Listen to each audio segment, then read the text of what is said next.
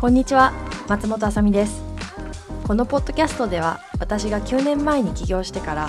もう山あり谷ありだった経営人生の中で学んできたこととか、失敗したこと感じてきたことっていうのを皆様にお伝えしたいなと思います。これを聞いた一人でも多くの方があ自分にもできるかもとか元気が出てくれたら、まあ、すごく嬉しいなと思ってます。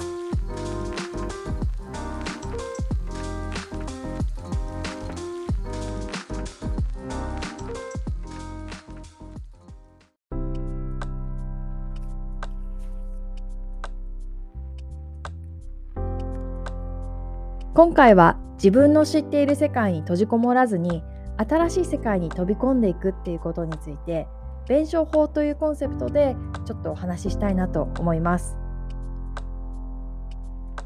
今回お話しすることになったきっかけとして私は最近旅行に行ってきました。私たちは今栃木県の那須塩原っていうところに住んでいるんですけれども今回はちょっと長めの旅に出ましていくつもの山を越えて長野県と富山県と石川県と岐阜県に行ってきました。でやっぱり旅行っていいなって改めて思ったんですけれども何がいいってなんかすごく視野が広がる体験だなって思うんですよね。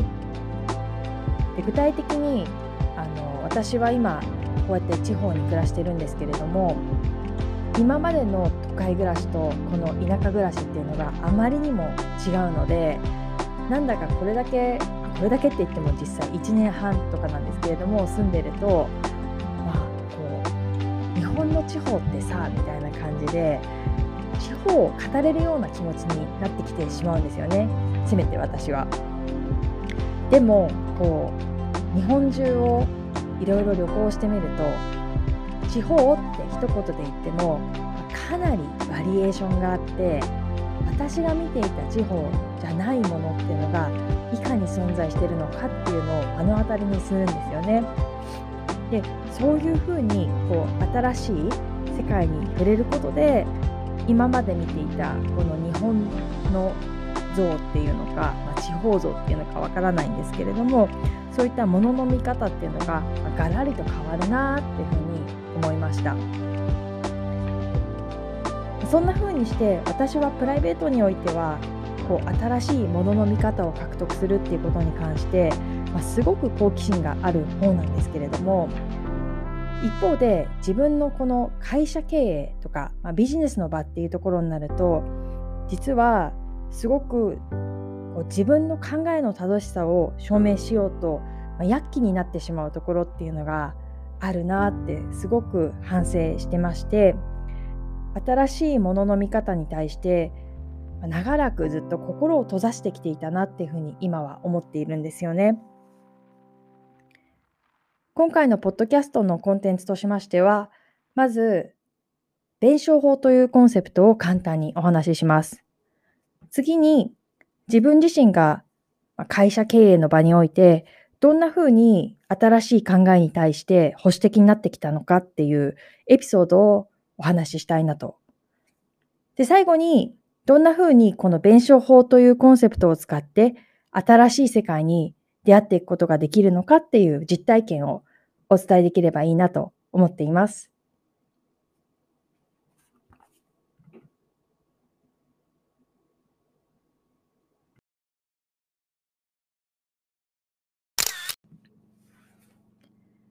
まず、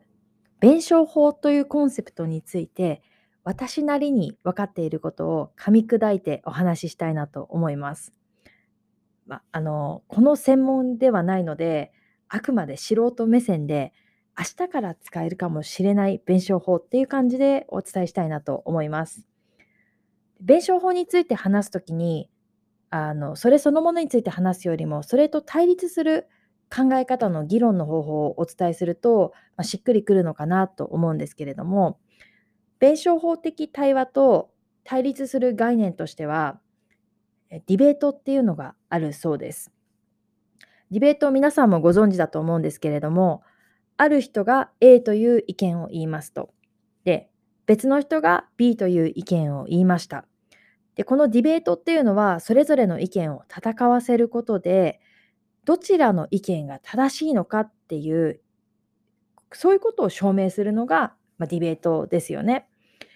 で、一方で、この弁証法っていうのは、それとはちょっと違いまして、ある人が A と言いました。別の人が B と言いました。で、その時に、どっちが正しいのっていうのではなくて、実は A も正しいし、A と対立することを言ってる B も正しくて、じゃあ、それぞれが実は正しいとするのであれば、それらを包括する、まあ、より高次な真理というのか、意見っていうのは何なのっていうのを見つけていくっていうのが、弁証法的対話っていうことらしいんですよね。ちょっと分かりにくいかもしれないので、まあ、例で話したいなと思うんですけれども、具体的にどんなものがあるのかっていうことなんですが、例えばよく使われる例として、あの、花の美しさっていうのが言われるんですが、えっ、ー、と、例えば、ある人は、花はこう実から、こうね、綺麗な花を咲かせて美しいんだっていう人がいるかもしれませんよね。で、別の人は、いやいや、そんなことはないって、花ってどうせ枯れちゃって、美しさなんて儚くて、っていうことを言う人がいるかもしれないんです。で、その時に、どっちの考えが正しいの？いや、花は咲いてるから美しいんだなのか、いや、枯れちゃうから美しくないっていうのが正しいのか、どっちが正しいの？って、より正しいの？って証明することそのものに意味がないっていうことなんですよね。それぞれの見ている世界からのその事実っていうのが、まあ、正しいのだとしたら、それらを包括したときに何が見えてくるのかっていうことなんですけれども、この場合においては、花は美しいけれども、いずれ枯れて、そして種を残すことによって、その美しさが次の世代、その次の世代へと継承されていくっていうことが新たに見えてくる真理かもしれないんですよね。まあ、そんな感じで A が正しいのか B が正しいのかってこう証明し合うのではなくてまあ、ヘーゲル、この弁証法を提唱した哲学者の方の言葉で言うと、矛盾を超えることで進歩が生まれるっていう精神で、こう、共に新しい、より良い真理を、に近づいていきましょうっていう考え方が、この弁証法らしいです。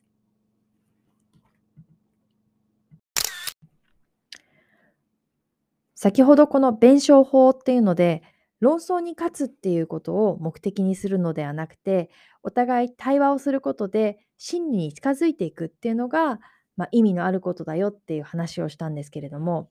私自身はこの9年間の会社経営の中で、まあ、ずっと自分が正しいのか、相手が正しいのかっていう、そういうこう、あの、ディベート的な考えで常にいたなっていうふうに今はあの反省してます。で、やはりその9年やってると、たくさんの人に、まあ、さようならを言う立場だったんですけれども、まあ、要するにたくさんの人たちが辞めてったんですが、で、その人たちの中でですね、全員が全員理由を言ってくれたわけじゃないんですが、一部の人っていうのは、まあ、勇気なのか愛を持って私に言ってくれたことが、まあ、松本、私ですね、松本は自分の意見を全然聞いてくれなかった。だから悲しかった。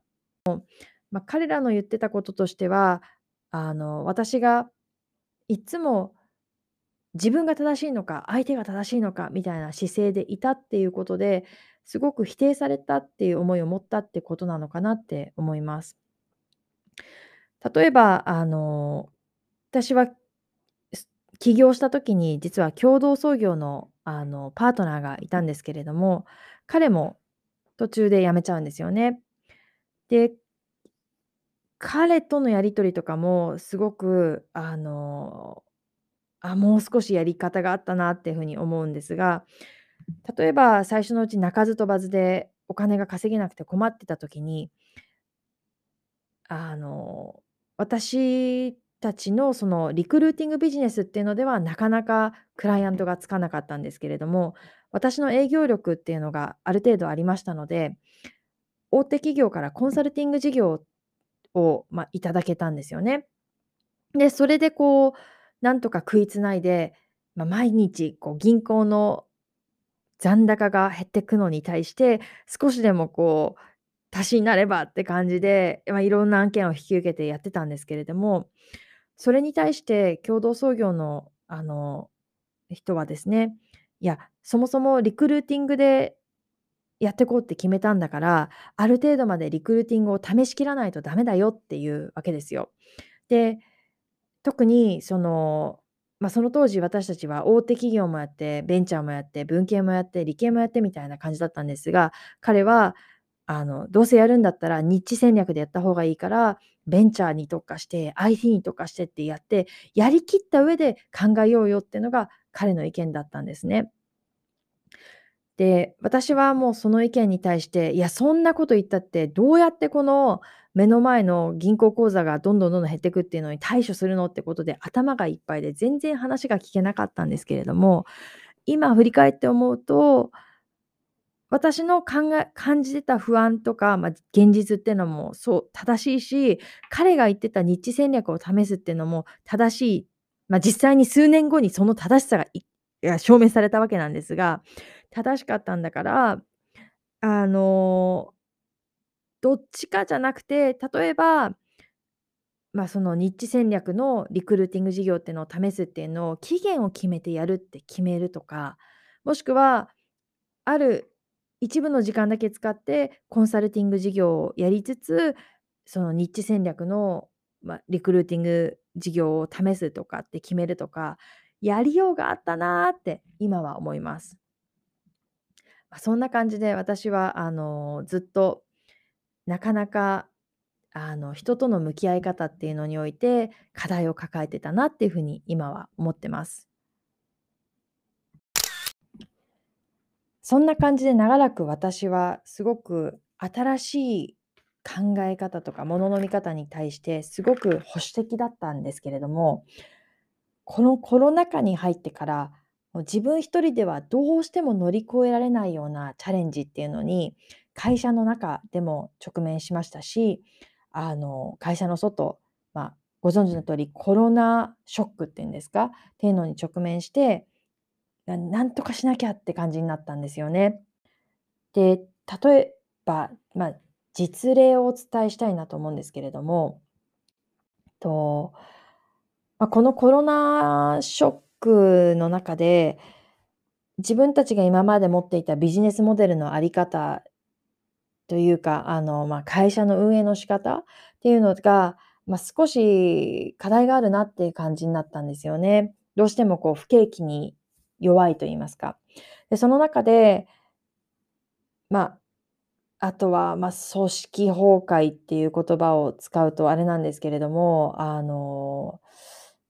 まあ、うまく組織が機能していない状況がありまして、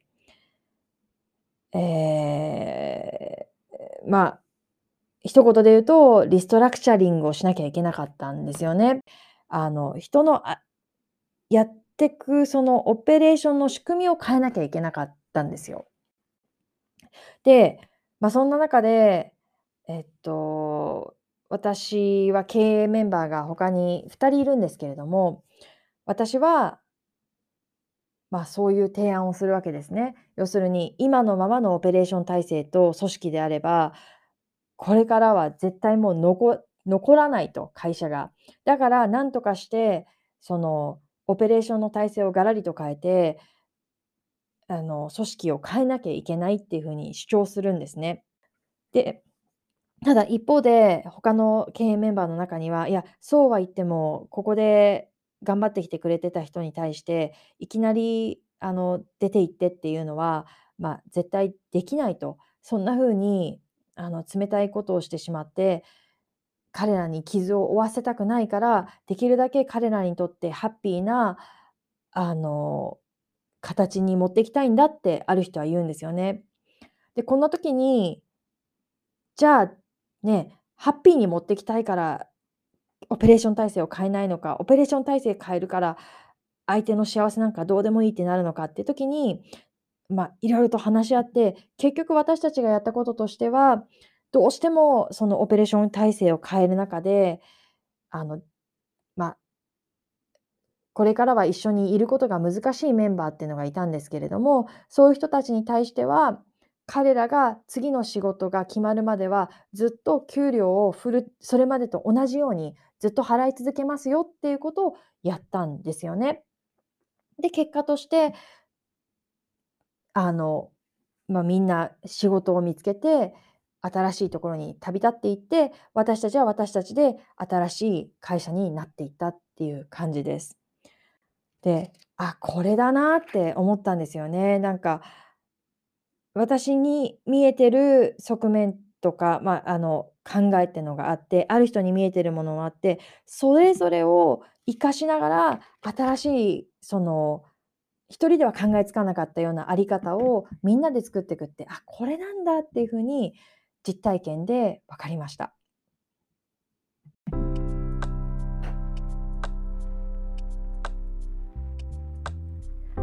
いかがでしたでしょうか？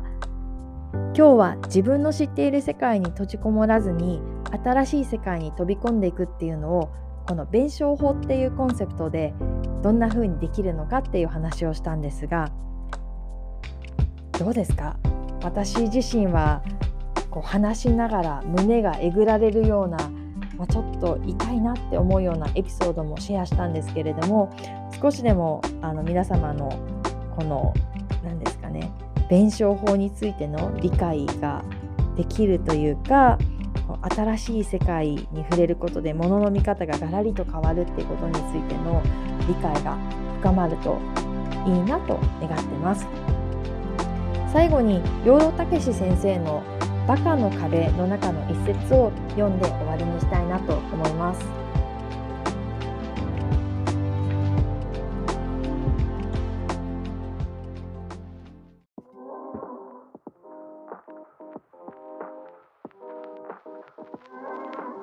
今回はポッドキャストを聞いてくださりどうもありがとうございます。もしよろしければぜひ番組登録をよろしくお願いします。また NewsPicks や note、Twitter、Instagram などでも発信しておりますのでよろしければフォローしてくださいね。またお会いできるのを楽しみにしております。